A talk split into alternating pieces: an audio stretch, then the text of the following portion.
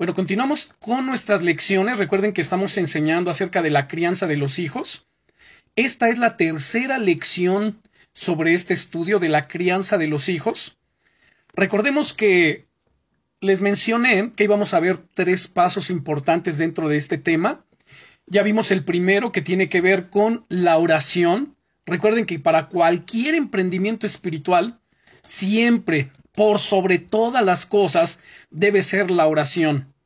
Quiero darles dos textos para que los empiecen a buscar en lo que oramos. Una va a ser primera de Timoteo capítulo 2 y el otro Hebreos capítulo 4 y versículo 16. Repito, primera de Timoteo capítulo 2 y el otro va a ser Hebreos capítulo 4 y versículo 6. En lo que lo encontramos, oramos. Padre, en el nombre poderoso del Señor Jesucristo. Te damos gracias, amado Señor, por la bendición que tenemos de reunirnos en esta noche, de invocar tu nombre que es sobre todos los nombres. Padre Santo, te pedimos que abras nuestro entendimiento, que nos guíes a través de tu palabra, que establezca, Señor, los principios, los pilares fundamentales, Señor, que soportan nuestra vida, que soportan el crecimiento y desarrollo de nuestro carácter, de nuestra vida espiritual, vida familiar, matrimonial. Que tú te glorifiques, Señor, en todas las cosas. Te pedimos también perdón, Señor, por cada pecado, por toda iniquidad. Limpia, Señor, nuestra mente, santifica nuestro corazón. Tu palabra dice que el pecado hace separación entre el hombre y tú, y por causa del pecado tú no puedes escuchar la oración. Por ello te pedimos, Señor, perdónanos, límpianos, santifícanos, derriba del corazón todo lo que no te agrada, todo lo que no te glorifica, todo lo que no es tuyo, derríbalo y desarráigalo en el nombre poderoso de Jesucristo. Gracias, Señor, por tu fidelidad. Gracias, Señor, por tu misericordia. Gracias, Señor, porque tú eres bueno. Estamos en tus benditas manos y te pedimos, Señor, que te glorifiques. Amén. Bueno, les pedí que abriéramos nuestra Biblia en dos pasajes. El primero es Primera de Timoteo, capítulo 2.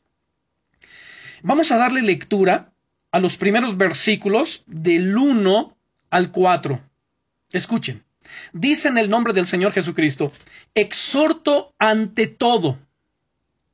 Este exhorto ante todo es ante nuestros programas, ante nuestra agenda, ante nuestras actividades que tengamos dentro de la iglesia o fuera. A veces decimos, bueno, es que yo estoy muy ocupado, tengo que predicar, tengo que enseñar, tengo que discipular, voy a evangelizar, voy a ministrar, bueno, voy a hacer tantas cosas. Pues dice el apóstol Pablo, exhorto ante todo a que se hagan rogativas, oraciones, peticiones, súplicas y acciones de gracias por todos los hombres. Entonces, la prioridad de nuestra vida deben ser dos cosas muy importantes. Número uno, la oración. Y número dos, la palabra de Dios. Y para esto tengo también otro texto que les voy a dar después de que veamos Hebreos capítulo 4, pero todavía seguimos aquí en Primera de Timoteo capítulo 2. Bueno, aquí en Primera de Timoteo 2 continuamos con la lectura. Después del apóstol Pablo decir, exhorto ante todo a que se hagan rogativas, oraciones, peticiones, súplicas y acciones de gracias por todos los hombres. Noten, ¿por quién tenemos que estar orando? Por todos los hombres por los que son nuestros amigos y por los que se consideran nuestros enemigos, por los que son creyentes, pero también por los no creyentes, tenemos que orar. Y agrega además por los reyes, y por todos los que están en eminencia, para que vivamos quieta y reposadamente en toda piedad y honestidad, porque esto es bueno y agradable delante de Dios nuestro Salvador, el cual quiere que todos los, todos los hombres sean salvos. Noten, el deseo del corazón de Dios es que todos los hombres sean salvos y que vengan al conocimiento de la verdad. Entonces está este exhorto ante cualquier cosa, ante nuestro trabajo, ante cualquier actividad, ante nuestra agenda, y sean actividades ministeriales o sean actividades seculares, ante cualquier cosa, la prioridad es la oración. El enemigo, que el Señor lo reprenda en el nombre de Jesucristo, trata de mantener al cristiano alejado de la oración, porque si el cristiano es débil en la oración, va a ser débil en todo. Pero si el cristiano es fuerte en la oración, entonces va a ser fuerte en todo. Así que nosotros tenemos que determinarnos, y noten esto, estoy utilizando una palabra muy importante, determinación. No es voy a intentar, Es que quiero intentarlo. A ver, intentar es probar, así como que, bueno, pues si me resulta, pues bien, sigo. Si no me resulta, pues entonces lo abandono. Aquí no es voy a intentar. Aquí es me determino a hacer lo que Dios dice que tengo que hacer. Porque ya vivimos una vida separada de Dios, una vida de pecado, ya vivimos una vida alejada de Dios y ahora es el tiempo de determinarnos, hermanos, a hacer la voluntad del Señor. Bien. Y si nos dice aquí el apóstol Pablo, en este exhorto ante todo a que se hagan rogativas, oraciones, súplicas, peticiones, noten, es una variedad de oraciones. Luego, vamos a Hebreos capítulo 4. Hebreos capítulo 4 y versículo 16. Ustedes y yo tenemos el gran privilegio, hermanos, como no lo tuvieron los del Antiguo Testamento, los antiguos, aquellos hombres y mujeres de Dios que eran parte del pueblo de Israel, ellos no gozaron de la bendición que tenemos ustedes y yo. ¿Cuál es? De que hoy, las 24 horas del día, los 365 días del año, podemos entrar a la presencia de Dios. En el Antiguo Testamento, solamente el sumo sacerdote, una vez al año, en el día del Yom Kippur, en el día de la expiación, que justamente estamos a días breves, tal vez unos seis, siete días, de que se celebre en Israel el día de la expiación, el día del perdón, el Yom Kippur. Bueno, una vez a la semana entraba el sumo sacerdote a la misma presencia de Dios, ante el trono de la gracia. Y de ahí tenían que aguardar otro año para que pudiese suceder esto mismo. Nosotros los cristianos, nosotros los hijos de Dios, por la sangre de Jesucristo derramada en la cruz, por su cuerpo, por su carne que fue sacrificada, ¿saben? Por ello tenemos acceso directo a la presencia de Dios y lo terrible es que no lo aprovechamos. Lo terrible es que hay muchos creyentes que pasan días sin siquiera estar en la presencia de Dios, sin entrar en su presencia, sin disfrutar de su presencia. Cuando dice el salmista, Señor, en tu presencia hay plenitud de gozo, delicias a tu diestra para siempre, delicias. Bueno, veamos Hebreos 4, Versículo 16, noten lo que nos dice aquí. Acerquémonos pues confiadamente, noten, con esa confianza, acerquémonos pues confiadamente, ¿a dónde? Ante el trono de la gracia, para alcanzar misericordia y gracia para el oportuno socorro. Esto era lo que hacía el sumo sacerdote una vez al año, y nosotros podemos hacerlo todo el tiempo, cualquier día, todos los días acercarnos sin ninguna reserva, con franqueza, confiadamente, y nos presentamos ante el trono de la gracia, no es el trono del castigo, y además nos, eh, acercamos a este trono de la gracia para obtener que misericordia. Misericordia por lo pasado, nuestros pecados, y gracia para el presente y el futuro. Así que la oración es la forma, hermanos, en que nos acercamos a Dios como confiadamente. Pero no basta simplemente me acerco a orar, tengo que acercarme con un corazón limpio. Y para acercarme con un corazón limpio es necesario reconocer mi condición, arrepentirme delante de Dios, Señor, perdóname. Pero el arrepentimiento implica o involucra el abandono de la práctica de pecado. Y entonces podemos entrar como confiadamente ante el trono de la gracia. No es el trono del castigo, no es el trono, el trono, del miedo, no es el trono del juicio, es el trono de qué? De la gracia, para alcanzar misericordia y para hallar gracia para el oportuno socorro. Ahora, les había dicho también que la oración y la palabra deben de ser la prioridad de nuestra vida. Número uno, la oración. Número dos, la palabra mucha oración, pero también mucha palabra. De repente encontramos que hay un desequilibrio impresionante en muchos. ¿Y cuál es el desequilibrio? Que hay quienes sobreenfatizan más la oración y sí tienen una vida de oración, pero una vida muy pobre en la palabra. No hay doctrina o no hay sana doctrina, no hay sanos fundamentos. Su teología es una teología débil. Pero encontramos también el otro extremo, ¿no? Quien sobreenfatiza el estudio de la palabra, solo la palabra, y desatiende la oración. Entonces tienen mucha información, mucho conocimiento, mucha sabiduría, pero no tienen poder de Dios, no hay oración en sus vidas, oración es raquítica, entonces son débiles. Pero nosotros tenemos que ser bíblicos observar lo que la Biblia nos enseña y, caminar a la luz de las Sagradas Escrituras. Hechos capítulo 6, noten el ejemplo neotestamentario que encontramos aquí. el libro de los hechos del Espíritu Santo. No son los hechos de los apóstoles, son los hechos del Espíritu Santo. Vean aquí. Dice desde el versículo 1, en aquellos días, como creciera el número de los discípulos, hubo murmuración de los griegos contra los hebreos, de que las viudas de aquellos eran desatendidas en la distribución diaria. Por supuesto, en la medida que la iglesia crece, las demandas también crecen. En la medida que la membresía aumenta, por supuesto que también las ministraciones y la necesidad dentro del pueblo. Y entonces estaban atravesando un, un problema que a mí me gustaría tener, por supuesto. Dice, entonces los doce apóstoles convocaron a la multitud, noten qué palabra tan gloriosa, tan maravillosa, una multitud, multitud de qué? De discípulos. Y dijeron, no es justo que nosotros dejemos la palabra de Dios para servir a las mesas. Buscad pues, hermanos de entre vosotros, a siete varones de buen testimonio, llenos del Espíritu Santo. Noten los requisitos para servir las mesas. Y si ese es el requisito para servir mesas, ¿cuál es el requisito para ministrar la palabra, para predicar la palabra? Escuchen, busquen pues, hermanos de entre vosotros, a siete varones de buen testimonio. Yo te pregunto, ¿cómo está tu testimonio? Segundo, llenos del Espíritu Santo. Tercero, y de sabiduría, a quienes encarguemos de este trabajo. Ahora vean el versículo 4. Y nosotros persistiremos en la oración y en el ministerio de la palabra. Entonces, dos cosas muy importantes. Y el orden también es muy importante. Número uno, la oración y número dos, la palabra. Y entonces, bueno, así se hizo.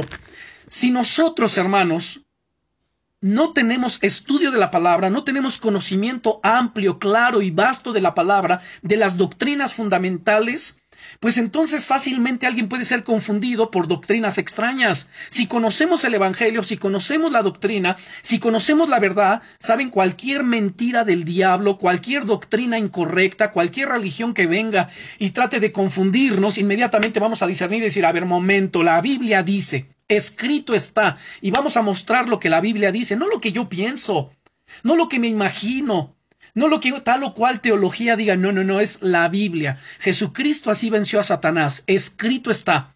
Y escrito está. Y escrito está. Y así tenemos que ser nosotros. Escrito está. Ahora, el otro punto es la oración. Les decía yo que si somos débiles en la oración, entonces somos débiles en todo. ¿Saben por qué muchos están cayendo en pecado? ¿Saben por qué muchos están cayendo en la tentación? ¿Saben por qué muchos están cayendo y sucumbiendo? Porque tienen una vida débil de oración, porque hay cristianos sin gozo, porque hay cristianos sin poder, no tienen poder, no hay autoridad para sanar enfermos, ni para liberar, ni para ninguna de otras eh, eh, este, ninguna de las cosas que demanda el Señor para nuestra vida cristiana, porque no tienen una vida de oración. Yo les pregunto, ¿cuánto tiempo al día, dentro de sus 24 horas, que involucra tanto lo que es el día como es noche y madrugada.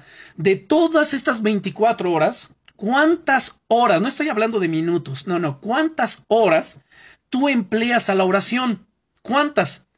De repente habrá quien diga, no, pues yo ni siquiera 10, 15, 20 minutos. Pues ahí está el problema. El cristiano promedio ora no más de 10 minutos al día. Ya sé, de repente hay pensamientos equivocados, para justificar y dicen, no, bueno, es que yo prefiero oración de calidad, no de cantidad. A ver, ¿dónde la Biblia habla de eso? La Biblia no habla de eso, la Biblia habla de horas de oración, también horas de estudio de la palabra.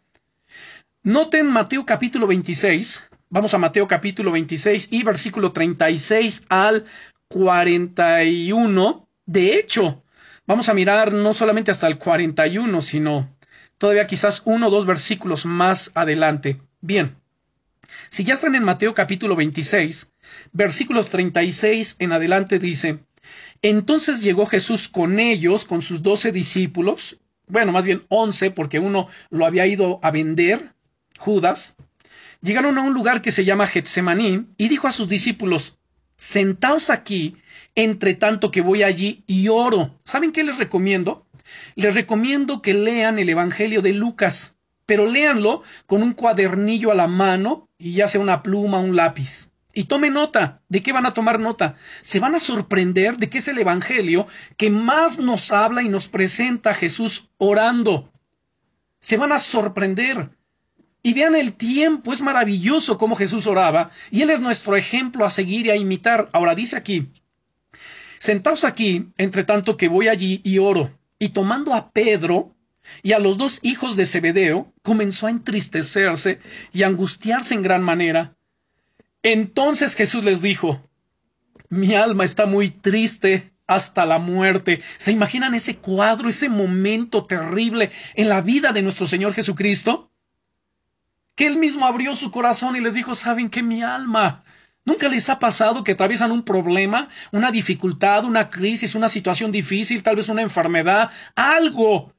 Y que dicen, mi alma está tan angustiada, mi alma está muy triste, que hasta algunos desean quizás hasta la muerte.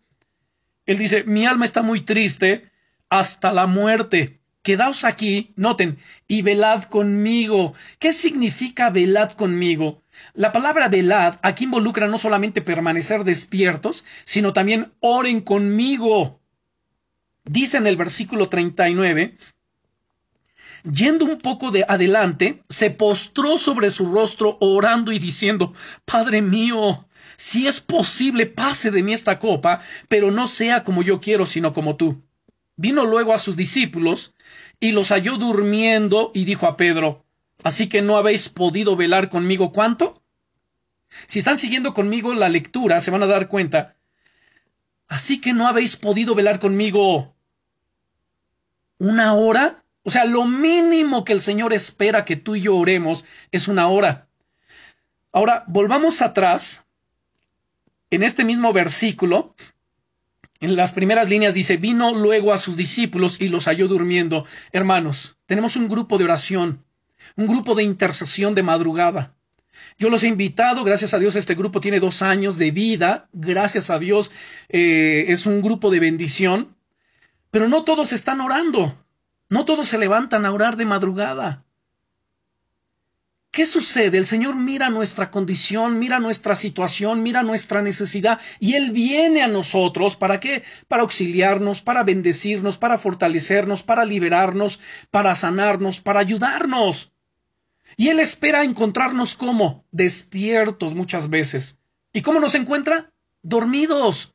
Vino Vino luego a sus discípulos y los halló durmiendo y dijo a Pedro, ¿así que no habéis podido velar conmigo una hora? ¿Cuánto tiempo, hermanos, llegan a emplear ustedes para su trabajo?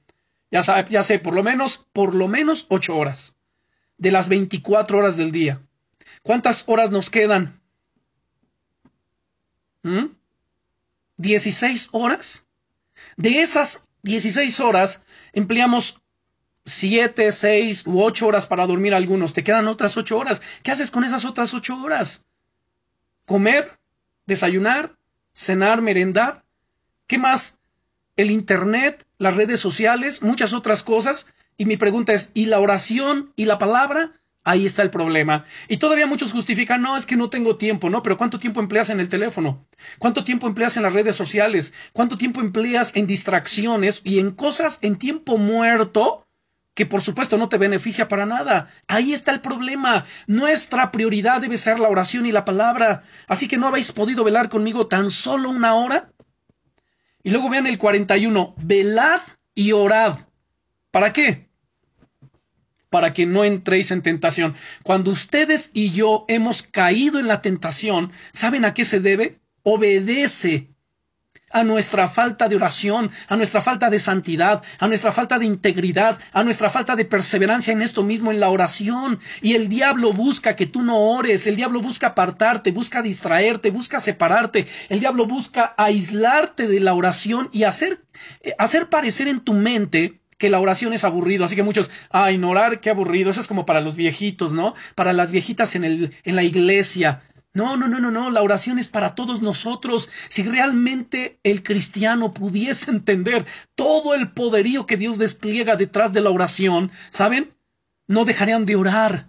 Por eso en Primera de Tesalonicenses capítulo 5 verso 16 nos dice, orad sin cesar, orad sin cesar todo el tiempo, donde quieras, si vas conduciendo, pero en tu mente vas orando. Si estás en una, eh, en la sala de espera para ingresar tal vez, no sé, a una atención médica, eh, algún trámite, cualquier cosa que vayas a hacer, pero estás aquí en tu mente orando, orad sin cesar. Aquí nuevamente vean el verso 41, velad pues y orad, velad y orad, para que no entréis en tentación. El espíritu, a la verdad, está dispuesto, tu espíritu está dispuesto a orar, a interceder, a estar en la presencia de Dios. Pero la carne es débil. ¿Qué significa que la carne es débil? Que tu naturaleza humana es débil y no quiere que ores. Cuando llega la hora de la noche, ¿qué quiere tu carne? Descansar mirar el teléfono, mirar tal vez algún juego en la computadora o en el teléfono, eh, algún programa, alguna serie, quiere hacer otra cosa, distracción, pero no quiere orar. Pues tú tienes que tomar tu carne en el nombre de Jesucristo y a ver, vamos a orar, vamos a buscar a Dios, vamos a clamar, vamos a interceder, vamos a leer la Biblia. Miren, busquen el libro de los Salmos, el capítulo 103.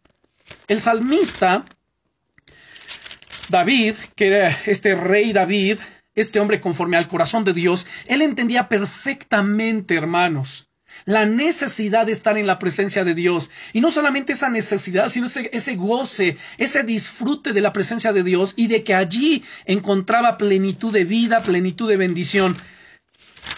Busquen por favor el Salmo 103, porque este rey David, de quien les estoy hablando, que él disfrutaba de esa presencia de Dios, es el mismo que, que, escribió el Salmo 16, versículo 11, donde dice, me mostrarás la senda de la vida en tu presencia hay plenitud de gozo. ¿Por qué muchos andan con cara amargada, resentidos, tristes? Porque no están en la presencia de Dios. En tu presencia, Señor, solo en tu presencia hay plenitud de gozo. Nada puede satisfacer la necesidad del alma. Nada, ni ningún lugar, ni ninguna persona puede satisfacer lo que nuestro ser necesita, sino solo la presencia de Dios. En tu presencia, Señor, hay plenitud de gozo, delicias a tu diestra para siempre. Pero el Salmo 103 dice aquí, en el versículo 1, noten, el salmista le habla a su alma. ¿Qué es el alma? El alma es el asiento de los afectos, de las emociones, de los sentimientos, de los pensamientos y de la voluntad del ser humano.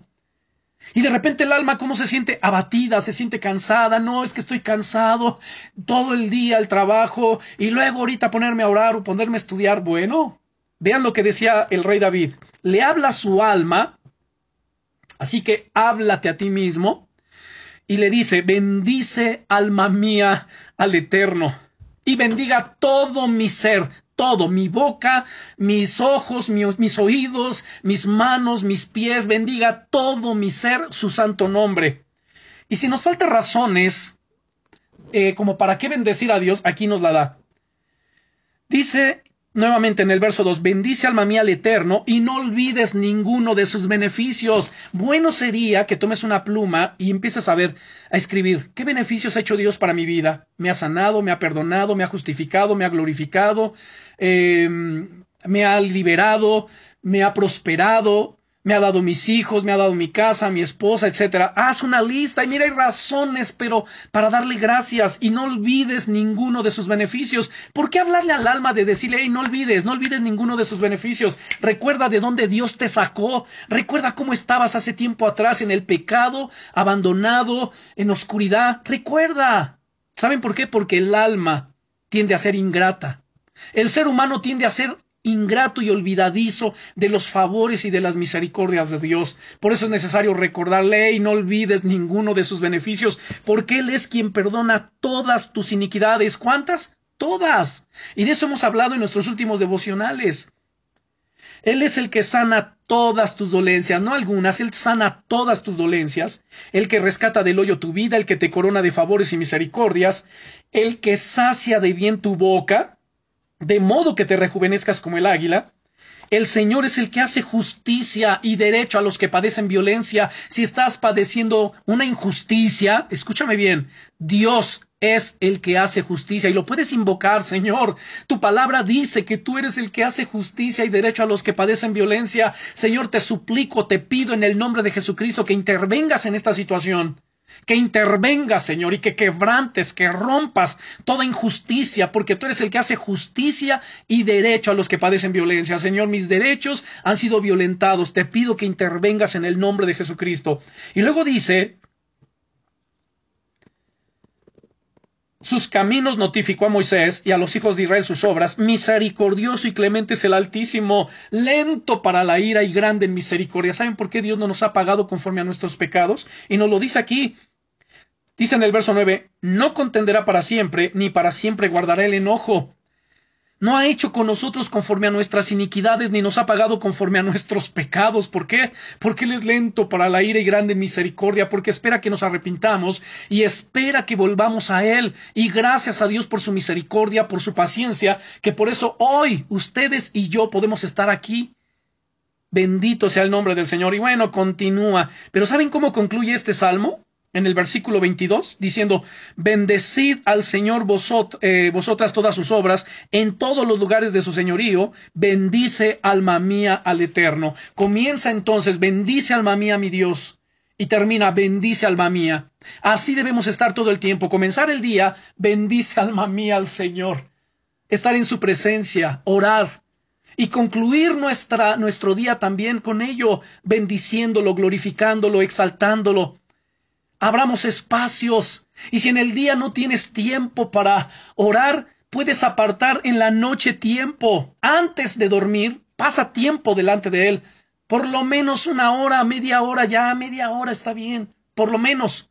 Escucha, y en la madrugada levántate a orar, levántate a buscar su rostro, levántate a clamar, aunque tengas sueño, aunque tengas frío, levántate en el nombre de Jesucristo, háblale a tu alma, bendice alma mía al Señor y bendiga todo mi ser su santo nombre. Y recuérdale, a ver, no seas ingrata, alma mía. Él es el que perdona todas tus iniquidades, el que sana todas tus dolencias, el que rescata del hoyo tu vida, el que te corona de favores y misericordias. Así que órale, vámonos a orar. Y pasa una hora delante de la presencia de Dios Saben, está comprobado, si el ser humano duerme tan solamente seis horas al día, es perfecto. No necesita más. Así que nada, que en mis ocho horas, quítale dos horas. Duerme seis. Bueno, comienza durmiendo siete, ándale, para que veas que soy buena onda. Siete horas. Quítale una hora al tu sueño. Y esa hora se la entregas de madrugada al Señor, puede ser a la una, dos, tres, cuatro de la mañana. Yo en lo particular he apartado desde hace tiempo atrás, hace algunos años atrás, las cuatro de la mañana. Y te puedo dar testimonio, es poderoso, es glorioso. Así que hagamos esto en el nombre de Jesús.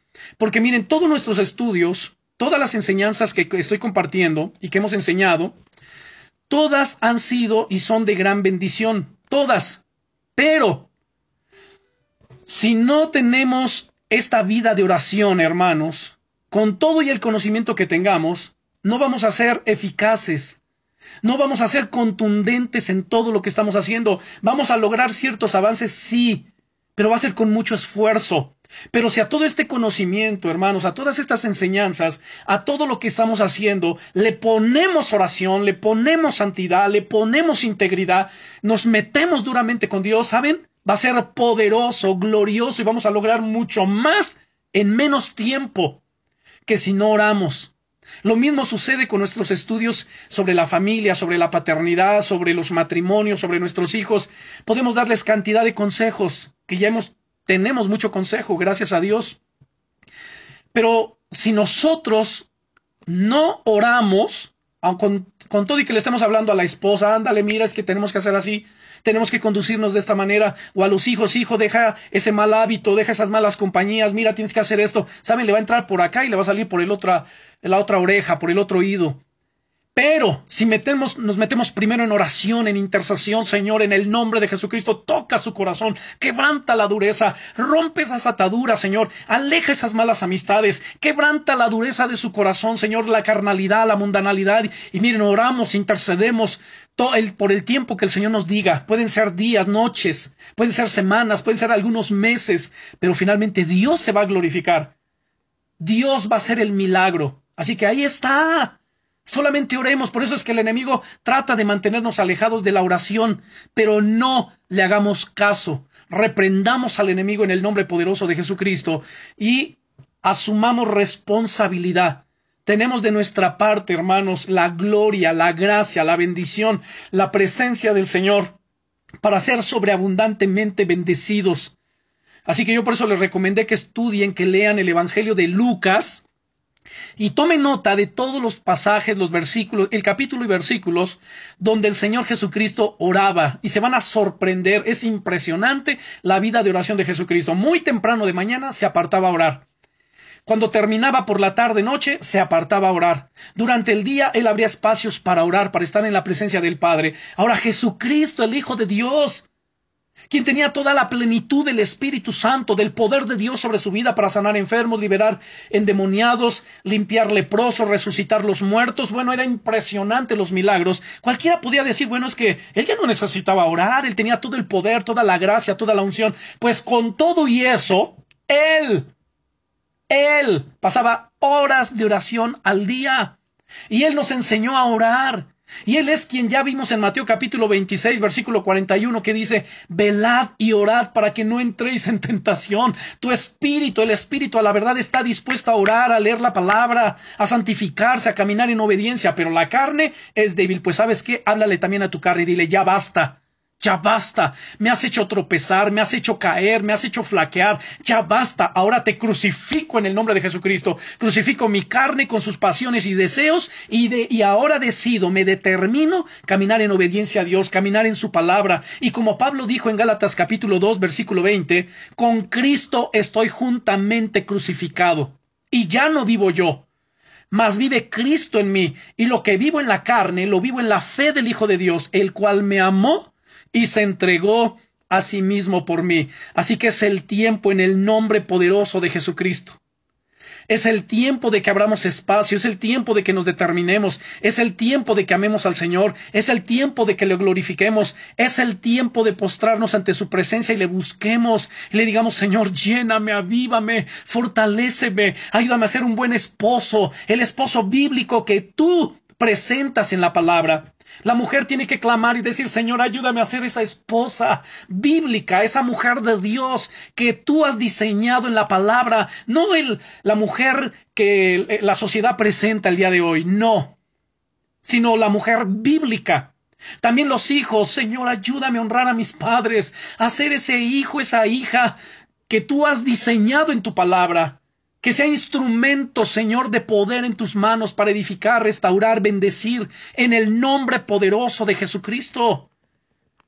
A veces la gente es tan conformista que dice, bueno, es que si Dios quiere lo va a hacer, si Dios quiere, saben, por supuesto que Dios quiere, por supuesto que por eso nos dejó su palabra, ejemplos, testimonios poderosos tenemos para que sucedan estas cosas. Vimos primera de Juan capítulo 5 versos 14 y 15, ustedes van a recordar en nuestra hace dos lecciones atrás, dos, tres lecciones atrás, que Primera de Juan, capítulo 5, versos 14 y 15 nos dice, y esta es la confianza que tenemos en Él, que si pedimos alguna cosa conforme a su voluntad, Él nos oye. Y si sabemos que Él nos oye en cualquiera cosa que pidamos, sabemos que tenemos las peticiones que le hayamos hecho. Noten la confianza, así como en Hebreos 4:16 nos dice, acerquémonos pues confiadamente ante el trono de la gracia, pues esta es la confianza que tenemos en Él, que si pedimos alguna cosa conforme a su voluntad, ¿cómo yo voy a saber que lo que estoy pidiendo es de acuerdo a su voluntad o conforme a su voluntad? Ah, pues porque leo la Biblia me lleno de la palabra de Dios y aquí encuentro en la palabra de Dios la voluntad de Él. Él dice, ama a tu prójimo. Él dice, perdona. ¿Cuántas veces debo perdonar a mi hermano que peco contra mí? Dijo Pedro. ¿Hasta siete? Y Jesús dijo, no, no, no, no, no. No te digo hasta siete, sino aún hasta setenta veces siete. Y perdonar es olvida la ofensa. También la voluntad de Dios, ¿cuál es? Que te santifiques, que ores, que ayunes, que estudies la palabra, que hagas misericordia, entonces, aquí encontramos la voluntad de Dios y si pedimos algo conforme a su voluntad, Él nos oye. Y si sabemos que Él nos oye acerca de cualquiera cosa que pidamos, sabemos que tenemos las cosas que le hayamos pedido. ¿Saben por qué algunos no piden? Porque piden fuera de la voluntad de Dios para gastar en sus propios deleites. Y dice Dios, pues por mucho que ores, por mucho que ayunes, por mucho que intercedas, no te voy a responder porque lo que tú estás pidiendo no es conforme a, mi voluntad, sino es conforme a tu propia voluntad, no a la mía. Y aquí se trata de alinear nuestra voluntad a la voluntad de Dios. Amós capítulo 3 versículo 3 dice, o pregunta más bien, ¿andarán dos juntos si no estuvieran de acuerdo? Si no estamos de acuerdo con Dios, no vamos a poder caminar. Dios nunca, jamás se va a poner de acuerdo conmigo.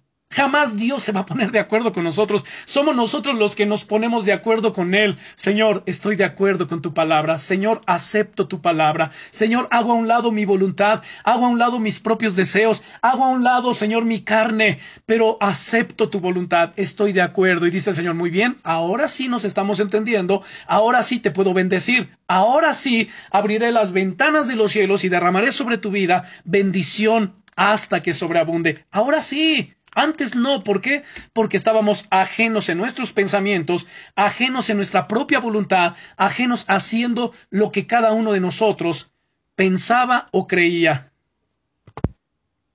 Y noten qué importante es el haber hecho ahorita este recordatorio del primer paso, que es la oración. El segundo paso, y ya no voy a ahondar en ello, para que podamos entrar en nuestro tercer y último paso, el segundo paso, solamente lo voy a mencionar, es orar por tu cónyuge, es decir, tu esposo o tu esposa, lo vimos hace ocho días. Para alguien que puede decir, bueno, pero yo no soy casado, ¿cómo puedo yo orar por mi, por mi pareja? Pues quiero decirte que estás en el mejor momento de tu vida para orar por tu pareja. Señor, yo te pido en el nombre de Jesucristo, prepara, si eres, digamos, quien está, si eres mujer, Señor, tú prepara a aquel varón, aquel hombre, que tú tienes para mi vida. Un hombre que te ame, que te tema. Porque si te ama y teme a tu nombre, me va a honrar, me va a respetar. Pero si es alguien que no tiene temor de Dios, pues no, Señor, aléjalo de mi vida. Dame lo que tú tienes para mí, en el nombre poderoso de Jesucristo. Y, y viceversa, ¿no? Si es un joven que está orando por su pareja, Señor, te pido que tú me des a aquella joven, aquella mujer, conforme a tu corazón que tú tienes, Señor, preparada para mí, que juntos te sirvamos, que juntos te glorifiquemos y que seamos instrumentos, instrumentos en tus manos, Señor, para tu gloria, en el nombre poderoso de Jesucristo. Así que esto es muy importante. Bueno, así que, y quienes ya somos casados, bueno, los casados estar orando por la pareja, orar, interceder en el nombre poderoso de Jesucristo. Si las cosas van bien, pues pueden ir mucho mejor. Y si van mejor, pueden ir excelente, tan solamente si hacemos de la oración la prioridad. Y si las cosas no van bien, pues es el tiempo de que empiecen a ir bien en el nombre de Jesucristo, orando, intercediendo. Y así es que entramos entonces al tercer paso. Solamente quiero agregar esto último. Yo te pedí que le preguntaras a tu pareja, a tu esposo, a tu esposa, ¿qué quiere que pidas específicamente por él o por ella todos los días? ¿Qué quieres que ore por ti? Qué anhelo, qué deseo, obviamente correcto, ¿verdad? Hay en tu corazón. ¿Por qué quieres que ore por ti? Y ser fieles, ser constantes en esa oración. No basta orar un día, no basta orar dos días o una semana. Tienes que orar todo el tiempo en el nombre de Jesucristo. Y así entonces entramos a nuestro tercer paso, después de haber puesto todo este fundamento de la oración, después de haber eh, examinado nuevamente, dice el apóstol Pablo, si alguno se cree que está firme, mire que no caiga, mire, si yo creo que estoy firme, tengo que examinar a ver que no vaya yo a caer. Y una de las cosas para no caer ya lo mencionamos, velad y orad para que no entres en tentación. Y obviamente, fundamentar nuestra fe en la palabra de Dios, llenar nuestra mente, nuestro corazón del conocimiento de la palabra de Dios. Bueno, entonces, el tercer paso es orar por tus hijos, por los hijos habidos y por haber. Ya mencionaba yo hace un momento, ¿no? Para quienes aún no se han casado, quien no tiene pareja y obviamente no tienen hijos, si no tienen hijos todavía, pues están en la mejor posición para pedir por ellos desde antes de su concepción y nacimiento. Saben, hermanos, esto es muy importante. Ahora, ¿qué vas a pedir? Yo no te recomiendo que pidas por el, oh, por el color de los ojos, por el sexo. Es decir, ay Señor, yo quiero un niño o yo quiero una niña. A ver, olvídate por un momento de eso. Tampoco por su estatura, ni por su temperamento, cosas así. Pero sí te recomiendo que le pidas a Dios, Señor, te pido en el nombre poderoso de Jesucristo, que desde muy pequeñito, Señor, muy pequeñita, tú toques su corazoncito, que le guardes de experiencias dañinas para su alma, que le protejas de Satanás, que le des hambre de tu palabra, que aprenda a orar con fe, etcétera. O sea, pídele, pídele estas cosas, estas virtudes espirituales que le sean puestas desde el vientre, y Dios lo hace. El libro de Proverbios, ¿saben? Ofrece mucho material para la oración de padres por sus hijos. Aquí ya abordamos el tema para quienes tenemos hijos. Todos los que somos padres, incluso, bueno, si hay alguien que no es, que ya no tiene hijos pequeños, pero puede orarlos por sus hijos si ya son grandes, o por los nietos, o por, o por uno mismo. Pero bueno, ahorita enfoquémonos a los hijos. Entonces, el libro de Proverbios, como les decía, ofrece mucho material para la oración de los padres por sus hijos, especialmente, ¿saben? Por los que ya nacieron y en quienes vemos debilidades y necesidades. Ustedes conocen a sus hijos, yo conozco a mis hijos, y los hijos son diferentes en su carácter, en su temperamento. Habrá quien tiene ciertas áreas que son fuertes en su vida y otros hijos que en esas áreas tal vez son débiles y viceversa en las que estos son fuertes, los otros son tal vez débiles, y son áreas en las que tenemos que estar orando, tenemos que estar intercediendo, tenemos que ponernos en la brecha continuamente en el nombre glorioso de Jesucristo. ¿Saben? Pueden tomar y empezar con el capítulo 1 de Proverbios. Miren, abran por favor su Biblia en Proverbios capítulo 1. Proverbios capítulo 1. Y vean, por ejemplo, en el versículo 8, cómo este padre, eh, e, este proverbista Salomón, tenía carga, carga en su corazón por sus hijos, por su hijo. Y entonces le escribe diciendo, oye, hijo mío, la instrucción de tu padre y no menosprecies la dirección de tu madre. Hoy día, ¿cuántos hijos menosprecian la instrucción de su padre? Obviamente desprecian la dirección de su madre, ay, pero tú qué sabes, ¿no? Y se ponen al tú por tú. Ay, ya, mira, sabes que a mí no me digas. Ay, ya, tú estás pasado de moda, pasada de moda. Pero a mí qué me quieres enseñar, a mí qué me quieres decir. Tú eres anticuado, eres anticuada. O sea, ¿qué te pasa? Los tiempos han cambiado. A ver, en primer lugar, ese es un, ese es un irrespeto del hijo para su padre. Y la Biblia enseña, honra a tu padre y a tu madre para que te vaya bien.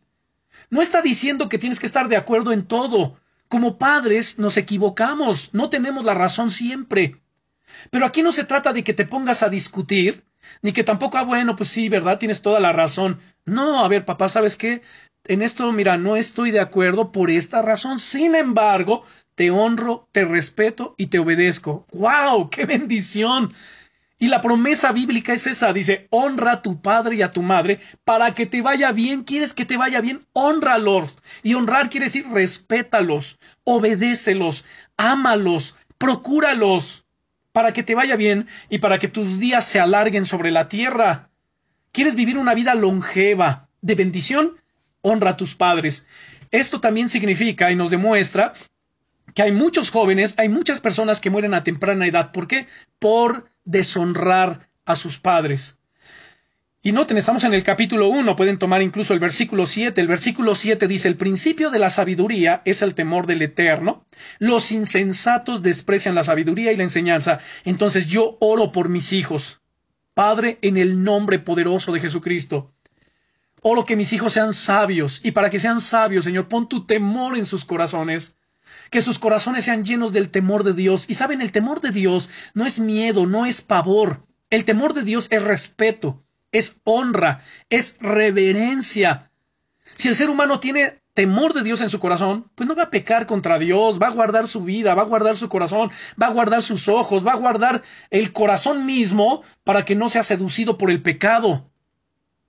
El temor de Dios es el principio de la sabiduría. ¡Wow! Entonces, el temor de Dios nos hace ser sabios y orar por nuestros hijos. Ahora, este solamente es un ejemplo, porque de allí, luego ustedes pueden tomar los, eh, bueno, hay más versículos, por supuesto, son 33 versículos en Proverbios, y ustedes pueden elegir lo que ustedes desean y que se acomoda, por supuesto, a sus hijos. Y los hijos ya están en una edad en donde pueden ser influenciados por las malas amistades. Escuchen esto y no que ellos las busquen. Las, malas amistades llegan solas, el, enemigo las envía. Vean, por ejemplo, el versículo 10, del 10 en adelante. El consejo que se da aquí. Hoy, hijo mío, si los pecadores te quisieren engañar, no consientas, o sea, a ver, tienes que determinarte, hijo mío, tienes que, para ello también, hermanos, para no dejarse seducir y arrastrar y engañar, tenemos que instruir a nuestros hijos en el camino de Dios. Instruye al niño en su camino y cuando sea grande, cuando sea viejo, no se va a apartar. Instruyámoslos. Entonces dice aquí, hijo mío, si los pecadores te quisieran engañar, no consientas. Si dijeren, ven con nosotros, pongamos acechanzas para derramar sangre, acechemos sin motivo al inocente, los tragaremos vivos como el Seol y enteros como los que caen en un abismo. Hallaremos riquezas de toda clase, llenaremos nuestras casas de despojos, Echa tu suerte entre nosotros, tengamos todos una bolsa. Hijo mío, no andes en camino con ellos. Miren el consejo. Aparta tu pie de sus veredas, porque sus pies corren hacia el mal y van presurosos a derramar sangre, porque en vano se tenderá la red ante los ojos de toda ave. Pero ellos a su propia sangre ponen acechanzas y a sus almas tienden lazo. Tales son las sendas de todo el que es dado a la codicia la cual quita la vida de sus poseedores. Y bueno, continúa. Así que hay cantidad, hermanos, de consejo para nosotros poder tomar y orar por nuestros hijos. Señor, te pido que mis hijos, si están en tal edad, líbralos, Señor, de las malas amistades. Aleja de su vida, Señor, aquellas personas que pueden influir y que pueden engañarlos y llevarlos a torcer el camino de la verdad. En el nombre de Jesucristo. No podemos confiarnos. No podemos decir, ah, bueno, pues es que yo ya los eduqué, ahora ellos deciden. Momento, tenemos que orar todo el tiempo y aconsejarles. Y entonces hacer una lista para cada hijo con textos anotados de los que ya vimos aquí, para poder pedir con confianza lo que la misma palabra de Dios enseña que es bueno y deseable para ellos. Y estar pendientes en su lectura bíblica para que hayamos promesas especiales que puedan reclamar para cada uno de ellos conforme a su personalidad. Mi hija, por ejemplo, Junior, ¿no? Tiene su personalidad, Katy, tiene su propia personalidad, así también Elba, Rebeca, pues entonces de acuerdo a ello, yo oro de una manera específica por lo que cada uno necesita. Y cuando nos demos cuenta, saben hermanos, vamos a ver la cosecha, la gran bendición de los años de oración que estamos haciendo por nuestros hijos. Ahora, en años venideros les van a sorprender el ver la fidelidad de Dios para cumplirlas. Así como dijo el rey Salomón en el primer libro de Reyes, capítulo 8. Vamos a ver, primer libro de Reyes, capítulo 8 y versículo 56. Primer libro de Reyes, capítulo 8, versículo 56 dice, Bendito sea el Altísimo que ha dado paz a su pueblo Israel, conforme a todo lo que él había dicho, ninguna palabra de todas sus promesas que expresó por Moisés su siervo ha faltado. Vean, que ustedes puedan decir cuando vean a sus hijos eh, siendo realizados, cumpliéndose las promesas de Dios en su vida, que puedan bendecir y decir bendito sea el Señor, que ha dado paz a su pueblo. O sea, Señor, has dado paz a mi corazón conforme a todo lo que tú has dicho, ninguna palabra de todas tus promesas ha faltado. Todas se han cumplido, porque tú no eres hombre para que mientas, ni hijo de hombre para que te arrepientas. Gracias, Señor. Y luego de ello, ¿saben? No hay que olvidar dar gracias a Dios por los hijos, cada cual tal como es con sus problemas, tal vez físicos o espirituales, con sus debilidades y sus puntos fuertes, Señor, darle gracias por ellos. Saben, la palabra nos enseña a dar gracias por todo. Vamos a ver Efesios capítulo 5, versículo 20.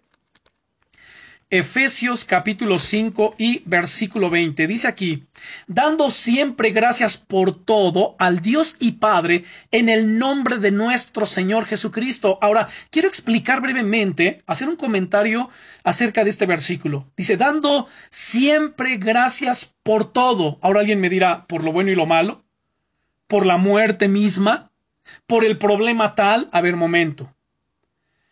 Tenemos que recordar esto. Cuando una persona se haya decaída, un cristiano, saben, le es difícil dar gracias por el problema, por la aflicción, por la situación que está atravesando.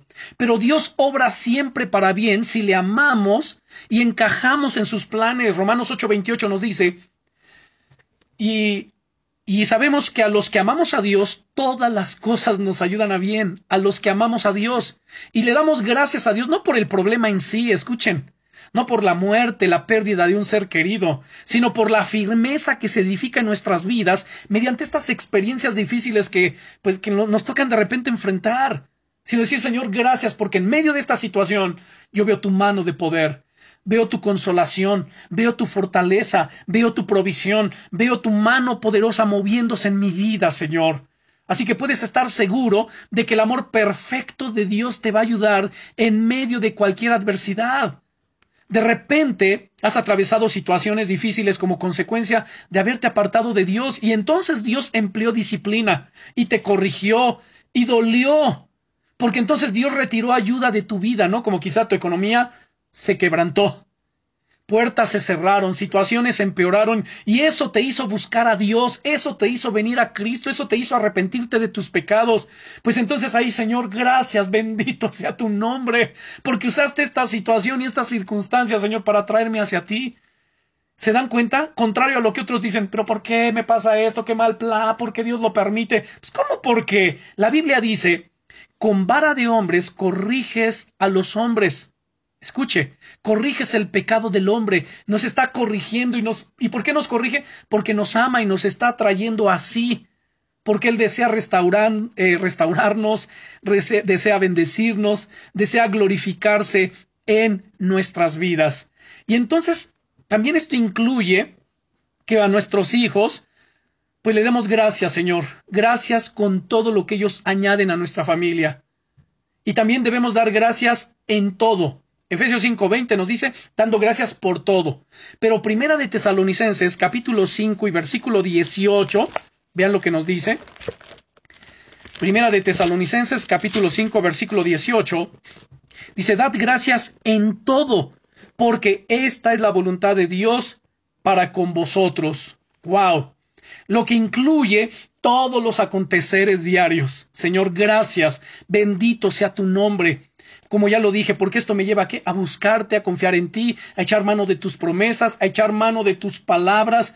Ya cité Romanos 8:28, incluso el verso 29 nos dice, y sabemos que a los que aman a Dios, todas las cosas les ayudan a bien. Esto es a los que conforme a su propósito son qué?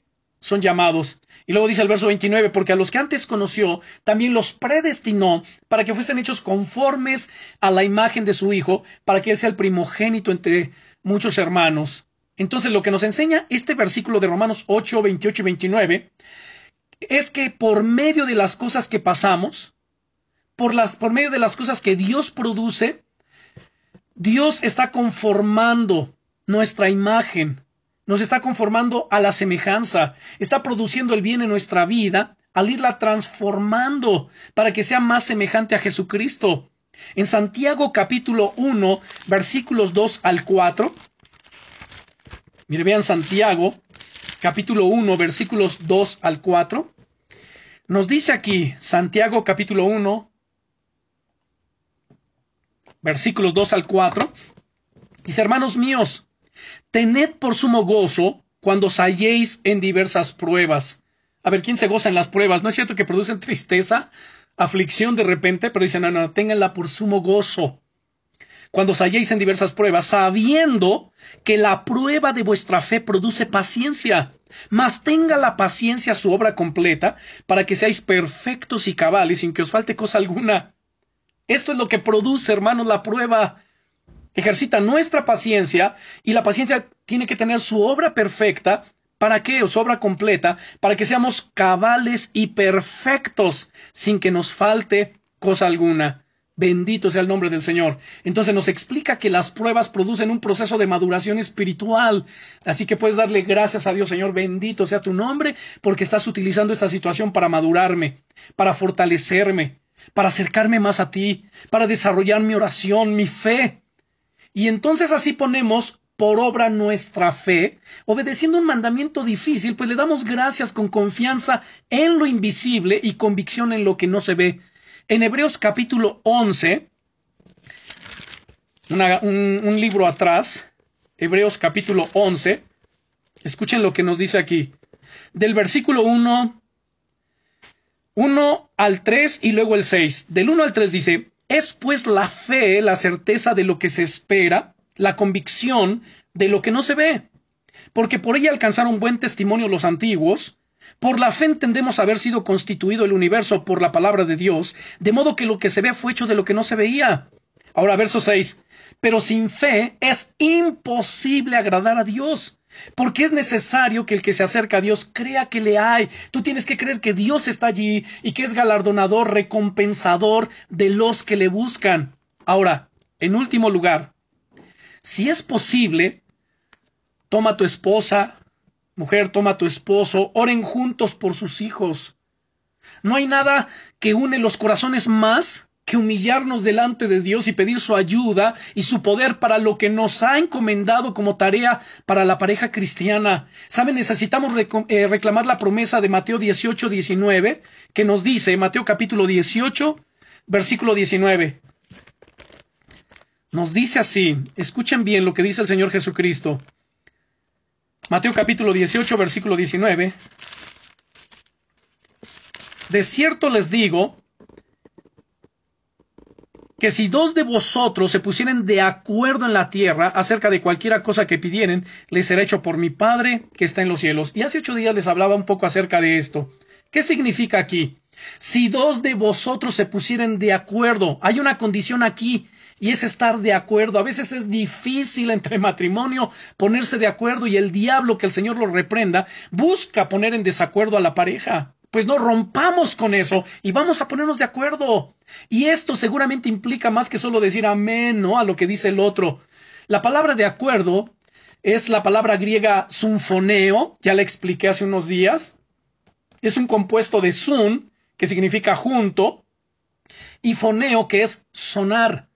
Sunfoneo es sonar simultáneamente, es estar de acuerdo, es levantar nuestra voz de manera homogénea, estar en armonía. La palabra sinfonía viene de sinfoneo y metafóricamente significa orar al unísono, ponernos de acuerdo. A ver, ¿te parece que oremos esto y esto y esto por nuestros hijos? Sí, sí me parece, pero ¿qué te parece también si le agregamos esto otro? Está bien, estoy de acuerdo, noten. Y juntos, de acuerdo, van a pedir por ello. Amos 3.3 ya le cité donde pregunta, ¿andarán dos juntos si no estuviesen de acuerdo? ¿Orarán dos juntos si no estuviesen de acuerdo? Pues no. Pero la promesa es tan poderosa porque dice el Señor Jesucristo, si dos de vosotros se pusieren de acuerdo en sobre la tierra acerca de cualquiera cosa que pidieran, les va a ser hecho por mi Padre que está en los cielos. Por eso el diablo no quiere que nos pongamos de acuerdo, porque sabe que si dos de nosotros nos ponemos de acuerdo acerca de cualquiera cosa que pidamos, nos va a ser hecho. Pues si ya entendemos esto, toma a tu esposo y ponte de acuerdo. Toma a tu esposa y pónganse de acuerdo, pídanse perdón, reconcíliense y pónganse de acuerdo en el nombre de Jesucristo de Nazaret. Entonces, esto implica, obviamente, ponerse de acuerdo, pues que hayamos hablado de metas, objetivos y propósitos y que estemos dispuestos a no solo pedirlos juntos, sino trabajar juntos para su realización. A ver, estoy orando, pero también tengo que poner manos a la obra. A ver, ¿qué acciones debo de tomar? La más importante, como ya lo dije, es orar. La segunda es poner en acción la palabra de Dios y corregir lo deficiente. Hacer cambios importantes, cambios que sean permanentes. Y bueno, de esto es que vamos a hablar en otras lecciones con la ayuda de Dios. Pero todo lo que vimos hoy, hermanos, por favor, en el nombre poderoso de Jesucristo, reafírmenlo en su fe, en su corazón y sobre todo pongan la oración como prioridad en su vida. La oración y la palabra. Vean el orden. Primero la oración y entonces la palabra. Oremos. Padre, en el nombre poderoso del Señor Jesucristo. Te damos gracias, Señor, por tus bendiciones. Te damos gracias por tus favores y misericordias. Te damos gracias, Señor, por esta enseñanza. Y gracias, Señor, porque tú, tú nos muestras el poder que hay si dos de nosotros nos ponemos de acuerdo aquí en la tierra acerca de cualquier cosa, nos va a ser hecho. Padre, te pedimos en el nombre de Jesús, ayúdanos a ponernos de acuerdo como esposos. Aún, Señor, entre familia, ponernos de acuerdo, orar juntos, Señor, por las diferentes necesidades que hay, sabiendo que tú estás atento para escuchar y responder, atender nuestras peticiones. Padre, guarda a nuestros hijos, protégelos, líbralos de toda especie de mal, líbralos de las malas, malas amistades, líbralos, Señor, en el nombre de Jesús, de todo desánimo y falta de perseverancia. Aviva el fuego de su corazón, abre su entendimiento, Señor, en tu palabra, abre sus oídos espirituales para escuchar tu voz en el nombre de Jesús que hagas tu obra perfecta en cada uno de nosotros. Gracias, Rey Eterno, por tu amor, gracias por tu buena palabra, y yo sé que la buena obra, Señor, que tú has empezado en cada uno, tú la perfeccionarás hasta el día de Jesucristo. En el nombre que es sobre todos los nombres, el nombre de Cristo Jesús, nuestro Señor y Salvador. Amén. Bueno, gracias.